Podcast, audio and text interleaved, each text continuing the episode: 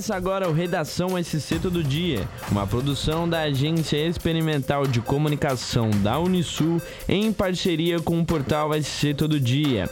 Eu sou Vitor Wolff e essas são as principais notícias desta terça-feira, dia 21 de junho. O imóvel foi completamente destruído por um incêndio no bairro Cabeçuda, em Laguna, na noite desta segunda-feira, dia 20. De acordo com o Corpo de Bombeiros, o imóvel estava abandonado e ninguém ficou ferido. A estrutura de madeira foi consumida pelas chamas.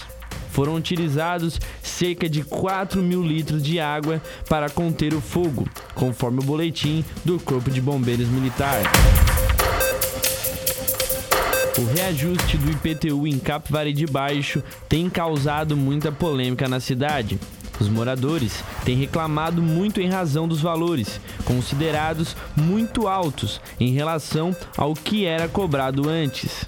Com manifestações de moradores no plenário nesta terça-feira, dia 21, a Câmara de Vereadores aprovou um projeto de lei que ainda depende de sanção do Poder Executivo, que tem a intenção de suspender a atual cobrança do IPTU. A proposta é para suspender parcialmente a aplicação da Lei Complementar de 2021, que trata do Código Tributário do município, nas partes do texto que falam sobre o cálculo do IPTU. Esta mesma matéria, que trata do Código Tributário, também foi aprovada pela Câmara.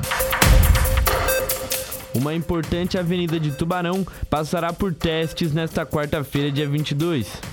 A gerência de trânsito do município vai realizar um teste de fluxo na rotatória da Avenida Marcolino Martins Cabral, no entroncamento com a Rua Teresa Ghisoni, nas imediações da Clínica Provida. A ideia é abrir uma pista da Marcolino em direção à Rua Lauro Miller, com a retirada do estacionamento lateral na faixa da esquerda da via, entre a Lauro Miller e a Avenida e inverter a direção atual da Teresa Ghisoni de modo a escoar o trânsito do centro por esta rua até uma das vias da Beira Rio.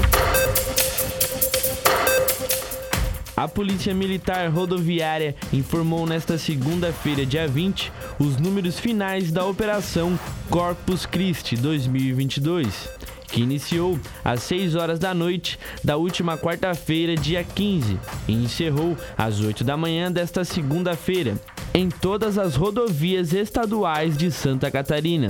Ao todo, foram registrados 79 acidentes, sendo 39 sem vítimas e 37 com feridos. Deste total, foram contabilizados 142 veículos envolvidos, 53 pessoas feridas e 3 mortes.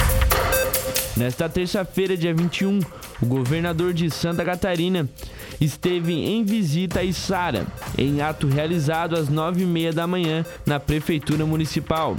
Carlos Moisés anunciou mais de 34 milhões de reais em novos investimentos nas áreas da saúde e da infraestrutura do município. A maior parte dos recursos, mais de 26 milhões de reais, irá para o Hospital São Donato.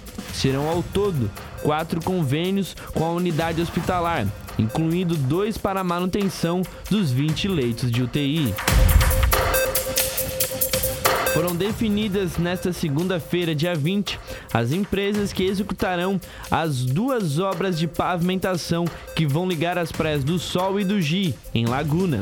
A empresa é Qualidade fará o asfalto, drenagem pluvial e sinalização viária da Avenida Cláudio Horn e Avenidas Clodoaldo Altoff e Léo Feuerschütt e trecho da Jaime Rodrigues, que venceu a licitação com uma proposta de 18 milhões de reais. O trecho menor, referente à pavimentação asfáltica, drenagem pluvial e sinalização viária de trecho da Jaime Rodrigues, será executado pela CETEP, que ganhou com uma proposta de 3 milhões 933 mil reais. Para mais notícias, acesse o portal SC Todo Dia. Até o próximo episódio.